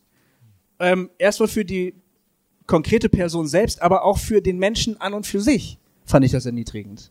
Das ist mein Problem mit Pornografie, weißt du? Wenn, wenn das passiert, Ja. und das muss eben nicht Sexualität sein, das kann auch irgendetwas anderes sein, aber es passiert eben viel im sexuellen Bereich. Klar, wenn jetzt die Emma zum Beispiel, die, die fahren ja, glaube ich, immer noch die Kampagne Porno, ne? Und die, die beziehen sich natürlich auch auf die schrecklichen Zustände, die im Porno-Business sind, von Frauen, die eigentlich schon während des Drehs verletzt werden, aber immer weitermachen müssen und das eigentlich nur mit Schmerzmitteln und mit harten Drogen und so überstehen. Ähm, und da, das ist ja wohl klar, dass, man- dass niemand das gut finden kann und Ja. das irgendwie wegreden kann. Da kannst, kann auch niemand sagen, äh, ja, die machen das ja freiwillig oder so. Also das ist kein Argument, finde ich. Selbst wenn die das freiwillig machen würden, würde die Menschenwürde dermaßen mit Füßen getreten werden, dass man sagen muss, finde ich, als moralischer Mensch, ethisch denkender Mensch, das ist scheiße, das wollen, das wollen wir nicht. Die andere Frage ist eben dieses offene, wir machen das jetzt hier und die beiden machen das, alle dürfen zuschauen, so. Das ist für mich irgendwie ethischer Graubereich. Ich weiß gar nicht hundertprozentig, wie ich dazu stehe, ehrlich gesagt. Ja, so geht's mir ehrlich gesagt auch. Also wie gesagt, ich, ich, ich würde sagen, also wenn du ein, wenn du ein Porno drehen möchtest, ne, ähm, dann ist natürlich immer die Frage, ah, welche, also muss man alles öffentlich tun? Ne? Also muss man muss man alles quasi für andere zugänglich machen. Aber nun, wir leben in einer Welt, äh, wo jeder sein ganzes Leben öffentlich macht. Ne? Was er isst, wo er gerade hingeht, mit wem er sich trifft und so weiter und so fort. Also von daher ist unser ganzes Leben ein Stück weit, also zwar nicht in deinem Sinne, aber ein Stück weit pornografisch. Also wir machen alles auf, man kann alles sehen. So von daher finde ich es finde ich es eigentlich auch nachvollziehbar, dass Menschen ihr Schlafzimmer aufmachen, sozusagen. So. ob das nun gut ist oder schlecht, äh, ich kann das nicht beantworten. Ähm, oh Gott, jetzt kommt eine Rückfrage. Äh, mich würde dann interessieren, welches Bild von Sexualität dann äh, wann weitergegeben wird, welches wird vermittelt, besonders dann im Internet. Ja, das ist eine gute Frage. Und äh, die Frage, die sich daran natürlich anschließt, ist auch, welches Bild von Sexualität wollen wir als Christen weitergeben? Also ist das sozusagen, äh, also und natürlich dann auch die Frage, wird in Pornografie ein, eine, eine Idee von Sexualität vermittelt, die hilfreich ist oder eher nicht und so. Guck mal, als ich meinen Roman geschrieben habe, Tim Tom Guerilla, Ja. habe ich ganz bewusst ganz explizite Sexszenen darin beschrieben. Das war mir wichtig. Ich wollte nicht sozusagen darüber jetzt so den Mantel des Schweigens decken, so. Sie gingen dann in ihr Z- Zimmer und schlossen die Tür hinter sich zu, irgendwie so, ne? Ablende. äh, am nächsten Morgen beim Kaffee oder so, sondern ähm, die, der ganze Erzählstil, den ich da gewählt habe, hatte was Dokumentarisches, ja, so ganz dicht dran, wie so eine Musiker-Doku. Und ich habe gedacht, Sexualität gehört selbstverständlich zum Leben dazu.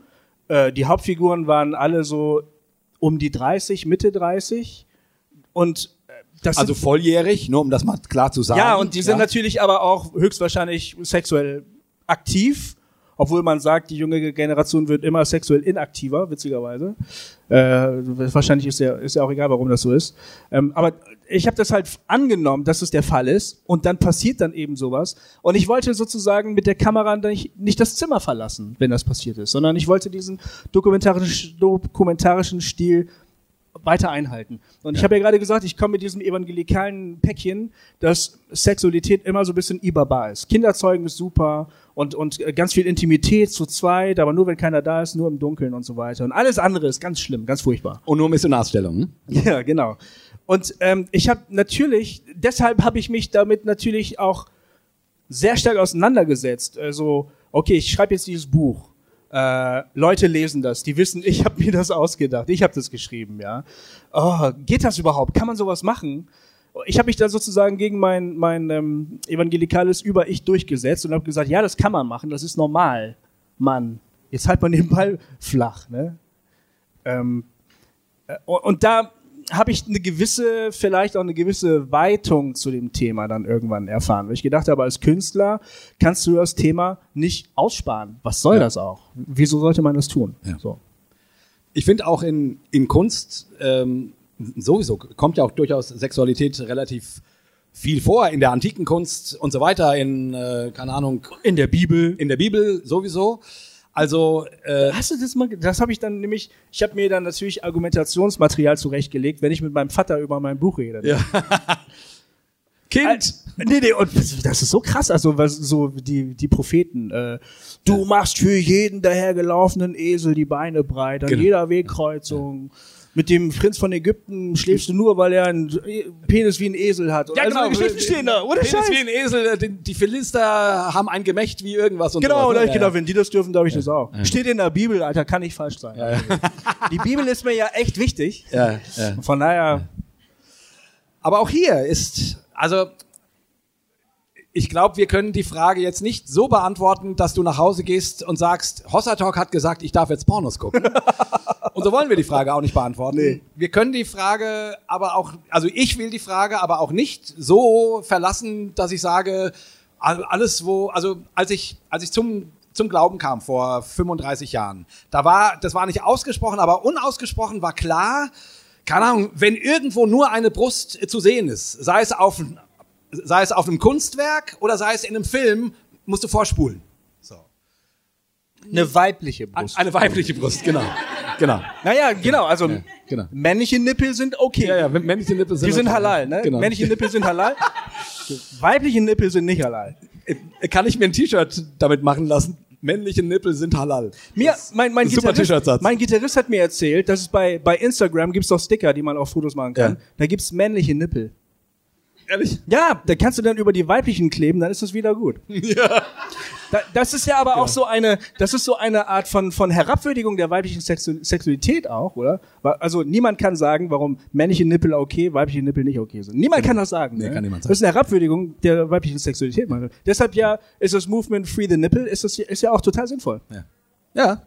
Also, was ich sagen wollte damit ist die, die, die, also die, ähm, damals war das so.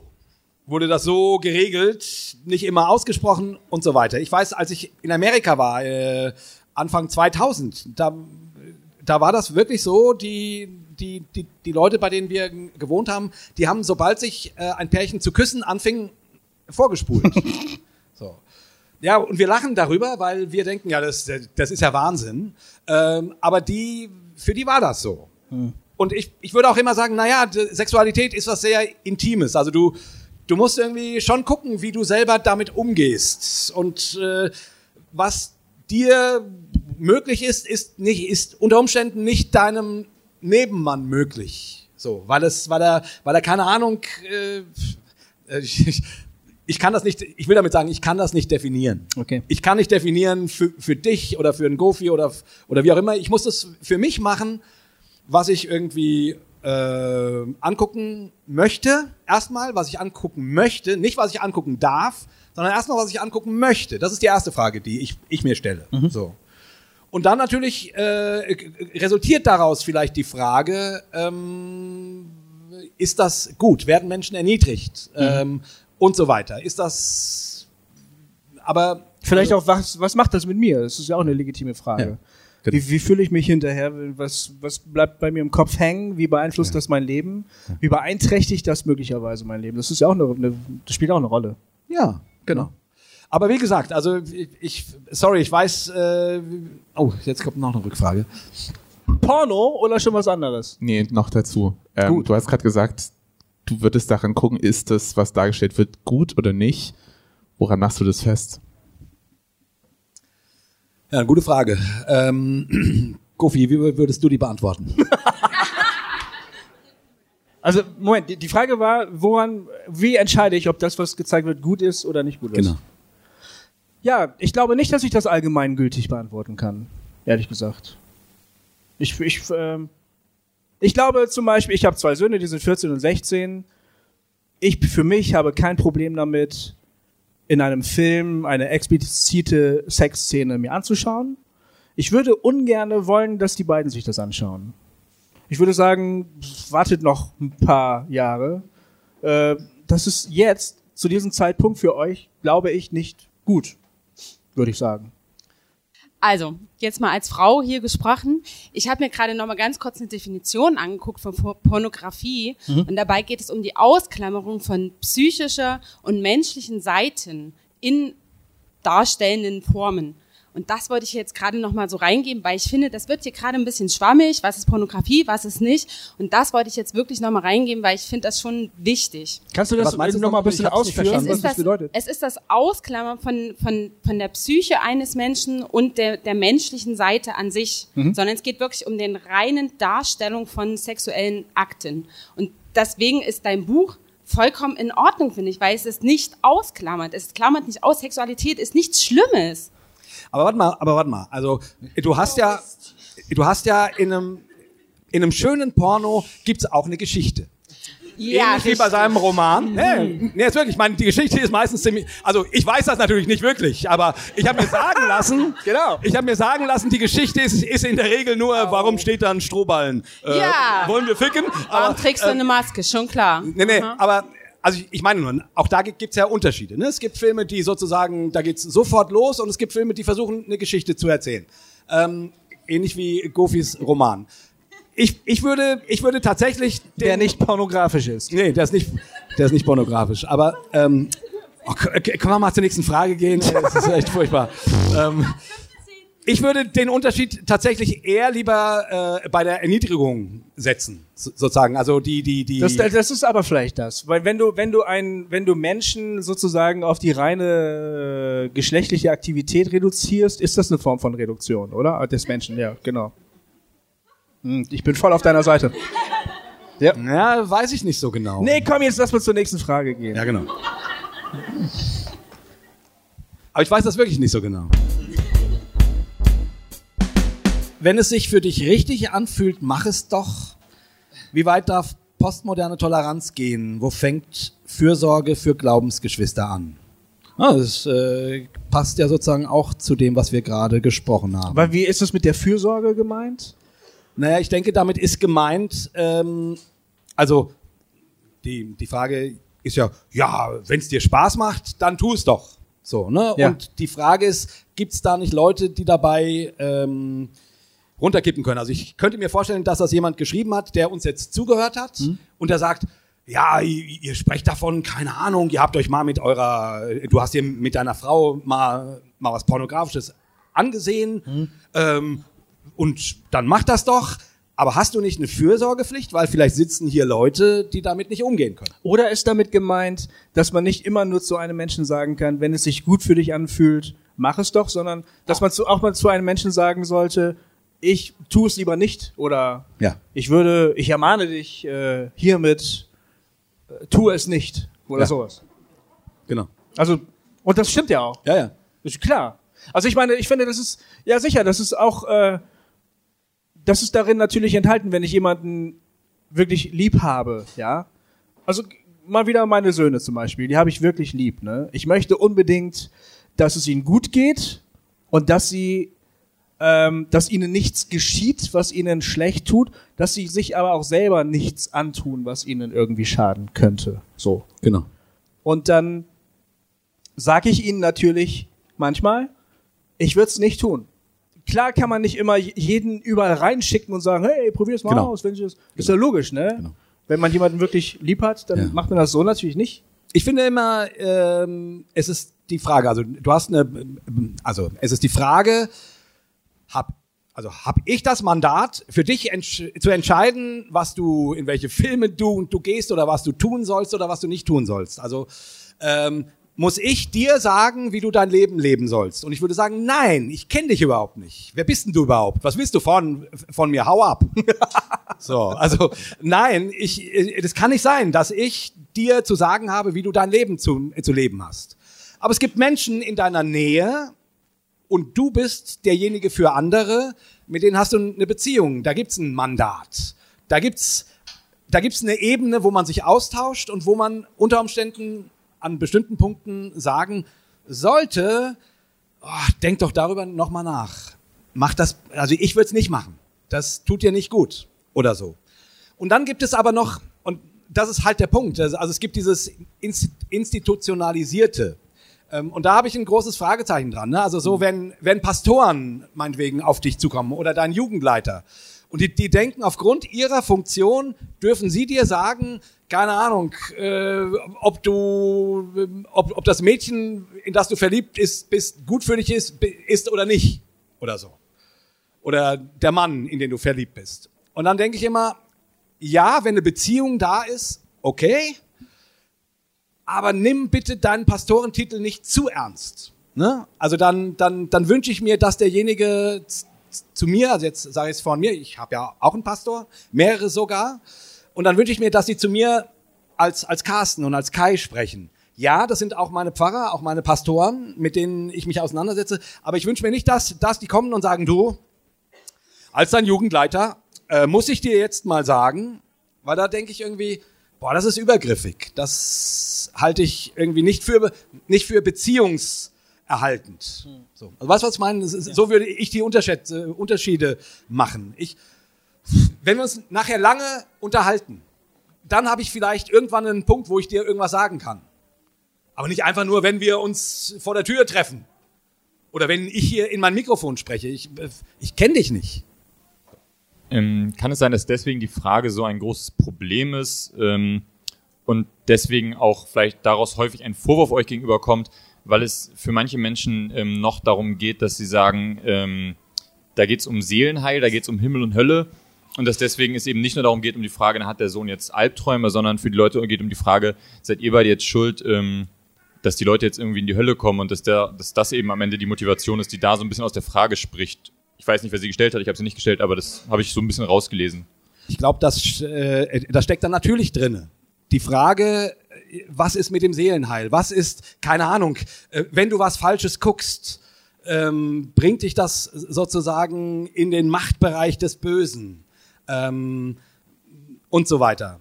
Ja, ich, ich verstehe schon, dass das dahinter steht. Ich, ich persönlich gehe so mit dem Leben nicht um. Also meine Erfahrung war die, äh, wenn ich, also solange ich mich die ganze Zeit darum nur gedreht habe, äh, ist es meinem Seelenhalt zuträglich oder ist es abträglich? Bringt mich das in den Himmel oder in die Hölle? Ähm, ähm, sitzt hinter dem Busch äh, ein Dämon oder nicht? Ähm, Das ist übrigens auch Mein- überhaupt nicht der christliche Glaube. ja, ja, natürlich. Hat Ich mit will dem sagen- Evangelium, ich will das einfach nur sagen, das hat mit, dem- mit dem Evangelium, so ein Christsein, hat mit, dem- mit dem Evangelium nichts zu tun. Genau. Ich, ich wollte nur sagen, gerade ähm, mein Leben hat das kaputt gemacht. Ich, ich habe mich davon getrennt. Ich lebe, ich glaube an die Güte und die Gnade Gottes. Ich glaube, dass Gott, ich glaube nicht, dass ich alles richtig mache. Ich glaube aber daran, dass Gott gerne Menschen verzeiht und vergibt und Menschen dahin führt, dass sie, dass sie lebendigere, ähm, liebevollere Menschen werden. So. Und auf diesem Weg, den man dann Leben nennt, ja, da muss ich Dinge ausprobieren, da muss ich Erfahrungen machen und die eine Erfahrung lehrt mich, oh, das war cool, weiter und die andere Erfahrung lehrt mich, ah, das war vielleicht schwierig oder nicht so gut. So, aber ich muss diese Erfahrungen machen, ich muss Dinge ausprobieren, ich kann das nicht alles immer nur äh, durch Gesetze regeln, die sagen, das darfst du und das darfst du nicht. Also ich für, mein, ich für mich, und ich sage das für mich so, ähm, habe ehrlich gesagt auf, aufgehört, mir Gedanken um meinen Seelenhalt zu machen. Ich, das ist mir egal. Ich glaube an die Güte Gottes und fertig. Mehr kann ich eh nicht tun. Entweder, entweder Christus hat mich erlöst oder das Ganze ist Blödsinn. Und wenn er mich erlöst hat, dann wird diese Erlösung es aushalten, wenn ich, wenn ich mal ein halbes Jahr irgendeinen irgendeinen Schwachsinn mache. Es geht nicht anders. Entweder ist diese Erlösung eine Erlösung und Gott ist mir nah und mit mir und geht mit mir mit und auf diesem Weg lerne ich Gottes Stimme zu hören und äh, mehr von Gott kennenzulernen. Und wie gesagt, und dann mache ich manchmal um, Umwege, macht ja jeder, ist so. Ja, so gehe ich damit um, weil ich, weil dieses andere Ding hat mich zerrissen, hat mir nicht geholfen, sondern hat meine, also hat mir mehr Angst vor Gott oder vor dem ewigen Leben oder vor all dem gemacht. Und genau wie Gofi sagt, die, die, das Evangelium ist eine frohe Botschaft, die sagt, lebe dein Leben mit Gott und er ist dabei und du darfst das Leben entdecken. So. Also, genau, das ist mein Umgang damit. Deswegen, deswegen kann ich hier auch relativ locker über solche Sachen reden, über die andere Menschen äh, sich fragen, ob man darüber so offen reden darf. Weil ich, weil ich persönlich glaube, es kann nicht davon abhängen, wie wir darüber reden, wo du eines Tages landest. Das kann einfach nicht wahr sein. Weil dann, weil dann kann man über nichts mehr reden. Und wenn wir über nichts mehr reden können, dann ist das Leben tot. Ja, ich glaube, es gibt Christen, die sagen, die würden dir widersprechen und sagen, äh, nein, ich muss gewisse Erfahrungen nicht machen. Nein, ich tue gewisse Fehler eben nicht. Davor bewahrt mich mein Glaube an das Wort Gottes und die Gebote Gottes. An die halte ich mich alle und deshalb bin ich auf der sicheren Seite. Punkt. Das würden viele Christen, glaube ich, sagen. Ja, wenn dein Leben Und ich halte das für Quatsch. Ich glaube äh, nicht, dass das der Fall ist. Ich glaube nicht, dass es einen Christen oder eine Christin gibt, die in der Lage ist, äh, so durch das Leben durchzukommen und sozusagen immer auf der sicheren Seite zu sein. Und wir betonen äh, in unseren Talks sehr stark, dass ähm, auch der, das christliche Leben ein oft sehr chaotisches Leben ist, dass es oft sehr uneindeutig ist, dass man manchmal nicht hundertprozentig sagen kann, was jetzt wirklich richtig und was jetzt wirklich falsch ist. Und wenn man das, diese Haltung, diese Sicht auf das Leben ähm, zusammenfasst mit dem Satz, ähm, das ist das postmoderne Denken, tu was immer dir Spaß macht äh, und finde es selber raus, dann ist es auch eine vollkommene Verkürzung. Das ist einfach Ja. Quatsch. Das sagt Genau. niemand, das sagen wir nicht. Nee. Das ist einfach Blödsinn. Genau. Der Punkt ist, dass das Leben so kompliziert ist, dass man manchmal auch als gläubiger Mensch nicht wissen kann, ob man auf der richtigen oder auf der falschen Seite steht. Genau. Möglicherweise steht man genau dazwischen. Und ähm, dass der, der Ausweis dafür, glaube ich, dass das so ist, wie ich das gerade sage, ist, dass gerade diese strenggläubigen Communities oft sehr, sehr schreckliche Orte sind, an denen sich niemand wirklich wohlfühlt, an denen Leute kaputt gehen.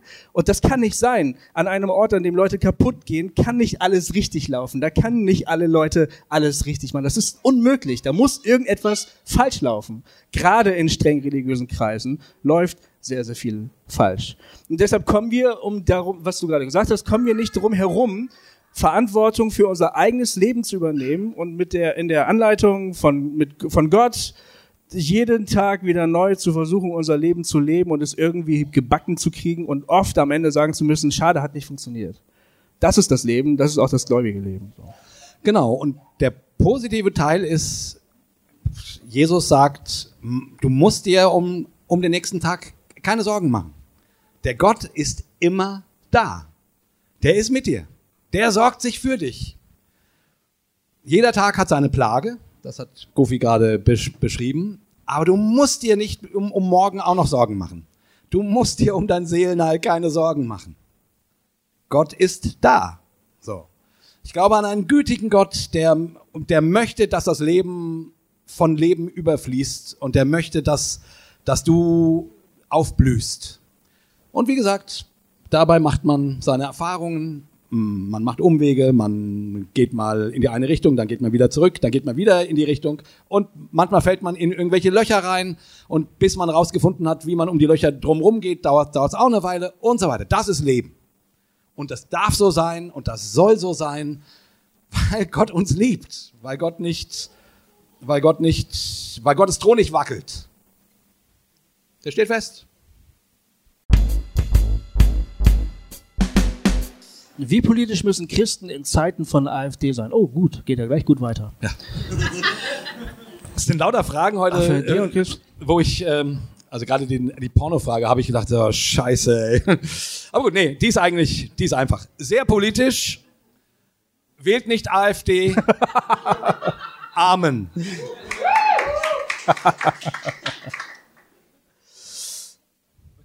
Ja, wie.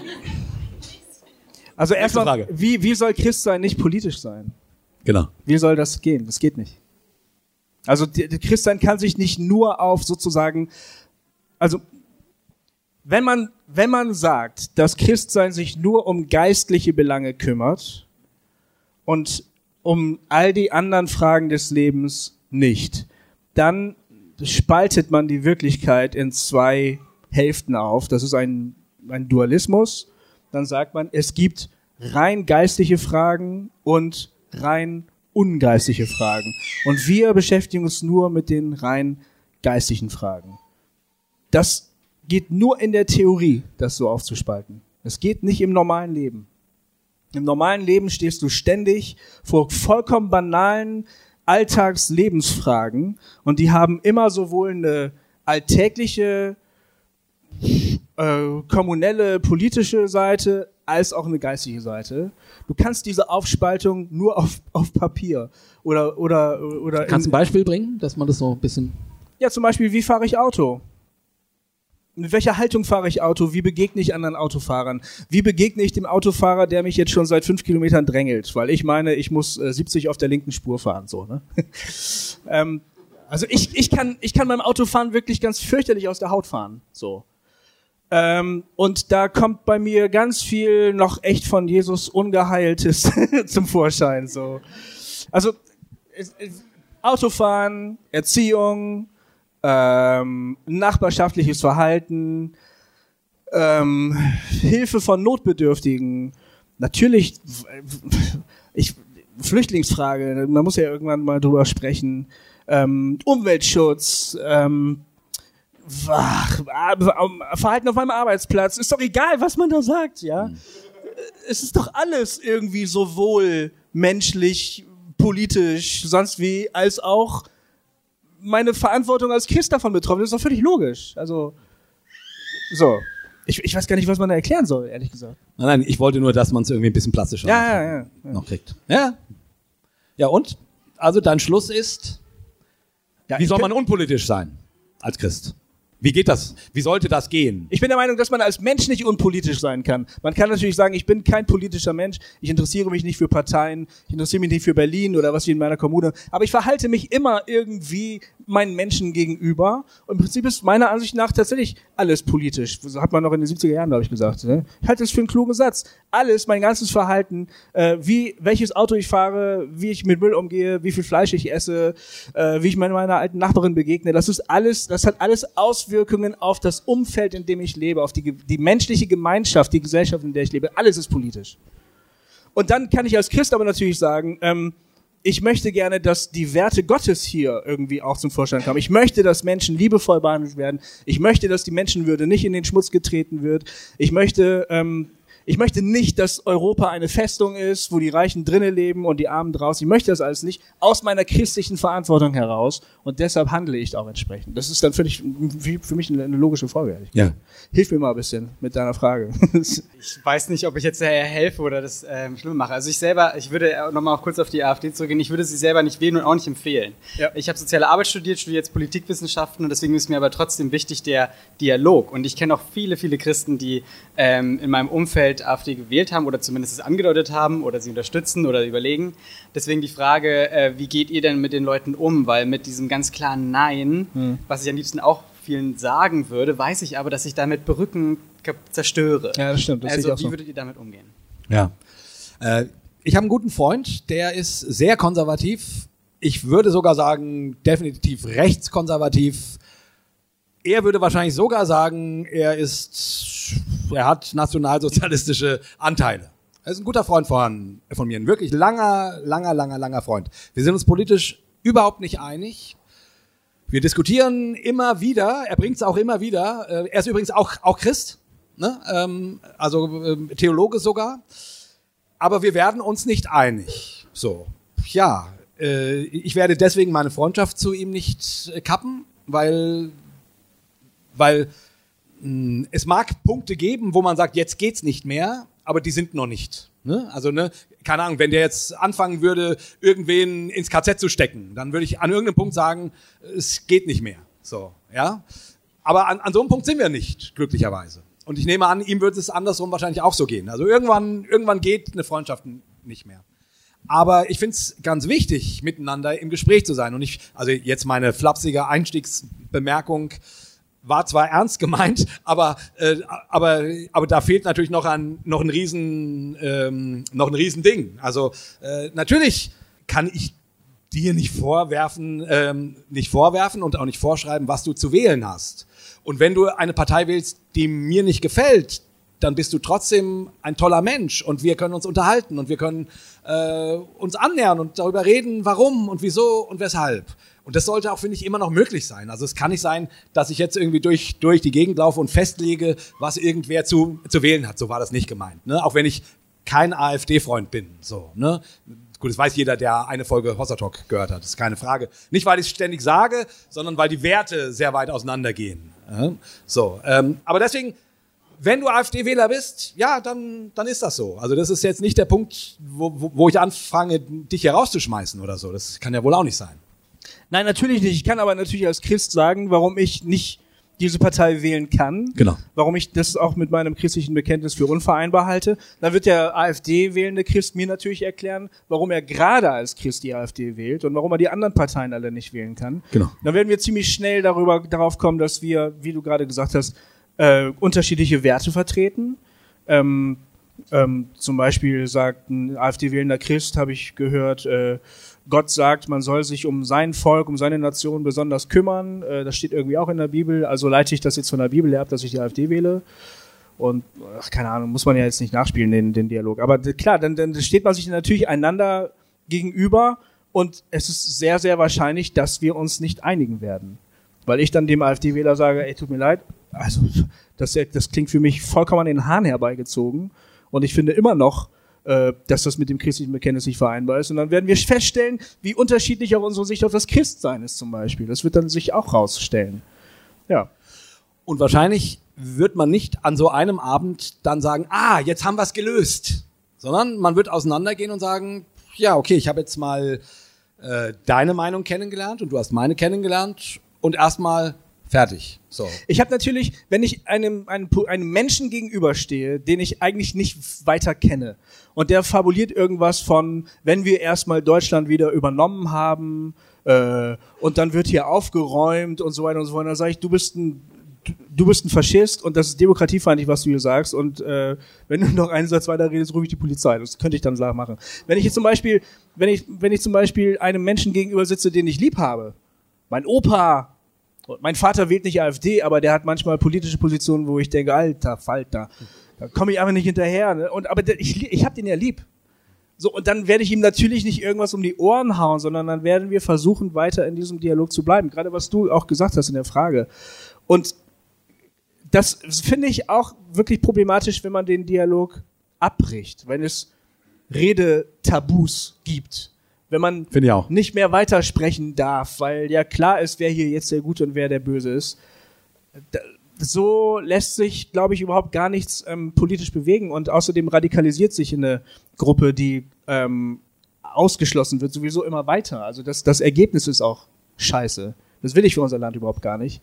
Also würde ich mich versuchen, würde ich versuchen, im Dialog zu bleiben, obwohl es mir wirklich schon wirklich verdammt schwer fällt. Also es, es, es fällt mir wirklich schwer, ja. Ja. Okay, ich glaube, zeitlich gesehen äh, sind wir ähm, weit und am Ende. Ja, Weil wenn wir jetzt noch eine Frage machen, dann wird es echt zu spät. ja, das stimmt. Ähm, genau, ich Gibt es noch irgendeine letzte Genau, gibt's noch eine Rückfrage? vielleicht? Möchte irgendjemand jetzt noch die Gelegenheit ergreifen und und noch und, und noch mal bekennen, was wichtig ist heute ja, Abend. zum Beispiel die AfD? Nein. Ich glaube, was gerade noch zu der letzten Frage recht wichtig ist, zu sagen, ähm, dass er diese Frage darauf anspielt, auf die Theorie von Luther, diese zwei reiche Theorie. Ja. Es gibt einmal die auf der Erde und es gibt einmal die geistliche. Und ich glaube, ob äh, wie sehr man nach Luther gehen sollte oder wie sehr man da äh, sich anders bewegen sollte. Kannst du das bisschen ausführen für alle Leute, die das nicht wissen, was Luther? Hast du, hast du drei Sätze so? Puh. Ähm, Im Endeffekt, genau, es gibt eben zwei Reiche. Einmal eben das Reich der Christen und die geistliche Welt und diejenigen, die sich dann um sich selber kümmern müssen. Und dann gibt es eben auch noch sowas wie eben die staatliche Macht. Das heißt, es gibt äh, zum Beispiel in Deutschland die Di- Demokratie und damit sollte man dann ja als Christ, weil man ja eben zum anderen Reich gehört, bloß nichts zu tun haben. Richtig? Super, ja, ich glaube, so war das, genau. Weil er hat sich dagegen, also der, der Thomas Münzer, ne, der zum Beispiel mit den Bauern gekämpft hat, ähm, war, war ja ein Bauernanführer, der war auch Christ, also es war im Prinzip ein Ketzer, wenn man so will, aber der hat aus christlicher Überzeugung für die Rechte der Bauern gekämpft. Die Theologie Luthers war zu sagen, das ist äh, Sünde, was du da tust. Du überschreitest da diese Grenze, die Gott gesetzt hat zwischen dem weltlichen Reich und dem geistlichen Reich. Genau. Ja. also ganz ehrlich, ich persönlich halte von dieser, äh, also, also als Schema, um sich irgendwas klar zu machen. Es gibt ja eine Kirche und es gibt eine Welt und so und, und eine staatliche Herrschaft und eine, und eine Kirche, die mit Dingen um, umgeht. So als Modell, finde ich, hat das schon einen gewissen Wert. Aber ich persönlich halte das äh, für sehr unplausibel. Also ich halte es da eher mit dem, was du vorhin gesagt hast, dass, dass das ganze Leben äh, geistlich und politisch ist. Also das ist, also auch dein ganzes Leben ist geistlich. Es ist es, es gibt keinen Moment, wo du ungeistlich bist. Und es gibt keinen Moment, wo du unpolitisch bist. Du bist immer Mensch und in der Welt und Gott ist in dir und Gott ist in der Welt und und es spielt miteinander. Das gehört zusammen. Das ist nicht, wo man sagt, das ist die Kirche und das ist der Staat. Das also das, das geht meines Erachtens nicht. So kann man äh, die Welt nicht aufteilen. Genauso wie du die Welt nicht aufteilen kannst, kannst in an diesem Ort ist Gott und an dem ist er nicht. Das geht nicht. Wie, wie soll das möglich sein? Wie soll Gott an irgendeinem Ort der Welt nicht sein? Es geht nicht. Ähm, so, also von daher, ich will da keinem Lutheraner auf die Füße treten, aber ich persönlich halte das nicht, also äh, halte es, halte es nicht für ähm, zu Ende gedacht. Unter Umständen kann man mit dem Modell was aufzeigen und dafür ist es gut. Aber äh, als Gesamterklärung und so gehen wir mit als Christen in der Welt, mit der Welt und mit der Politik um, halte ich es für nicht sehr brauchbar. So, Freunde, ähm, machen wir jetzt schon Hossa, Hossa, Hossa oder erst die Ansagen? Ich möchte euch gerne was sagen. Ich verschicke jeden Montag das Goofy-Gramm. Das ist ein kurzer, kleiner, kleine, kurze E-Mail. Da steht was Ermutigendes drinne, was Schönes, was Anstößiges, äh, was Nachdenkliches. Ein Gedicht oder so oder irgendwas, was mir letzte Woche begegnet ist. Wenn du das haben möchtest, das Goofy-Gramm jeden Montag als E-Mail. Auf meiner Webseite kannst du das abonnieren. gofi-müller.de. Da kannst du das eintragen, deine E-Mail-Adresse und deinen Namen. Dankeschön. Genau. Äh, ich möchte noch ansagen, ich habe einen Instagram-Account, wo ich jeden Tag oder so gut wie jeden Tag ein Street Art Bild teile. Ich bin ein riesen Street Art Fan. Äh, wenn du Street Art magst, ähm, abonnier doch meinen Channel nippes-glory. Heißt das? Also Nippes and Glory quasi. Nippes-Glory. Oder suchst nach meinem Namen Jakob Friedrichs. Ähm, dann, äh, weil ich habe so viel schöne Street Art gemacht, die kann man sich, finde ich, auch mal irgendwie angucken. Also nicht gemacht, sondern fotografiert. Ich habe sie leider nur fotografiert. Aber genau, bin großer Fan. Ja, okay, also das Okay. war's aber, ne, oder? Ich glaube, das war's. Ähm, Vielen Dank, dass ihr uns zugehört habt. Vielen Dank, dass ihr da wart. Das war sehr nett von euch. War eine schöne, war eine schöne Zeit mit euch und alle, die uns kennen, wissen das. Wir beenden fast jeden Talk. Den letzten haben wir nicht so beendet, aber fast jeden Talk mit einem dreifachen Hossa! Hossa! Hossa! Dankeschön. Dankeschön.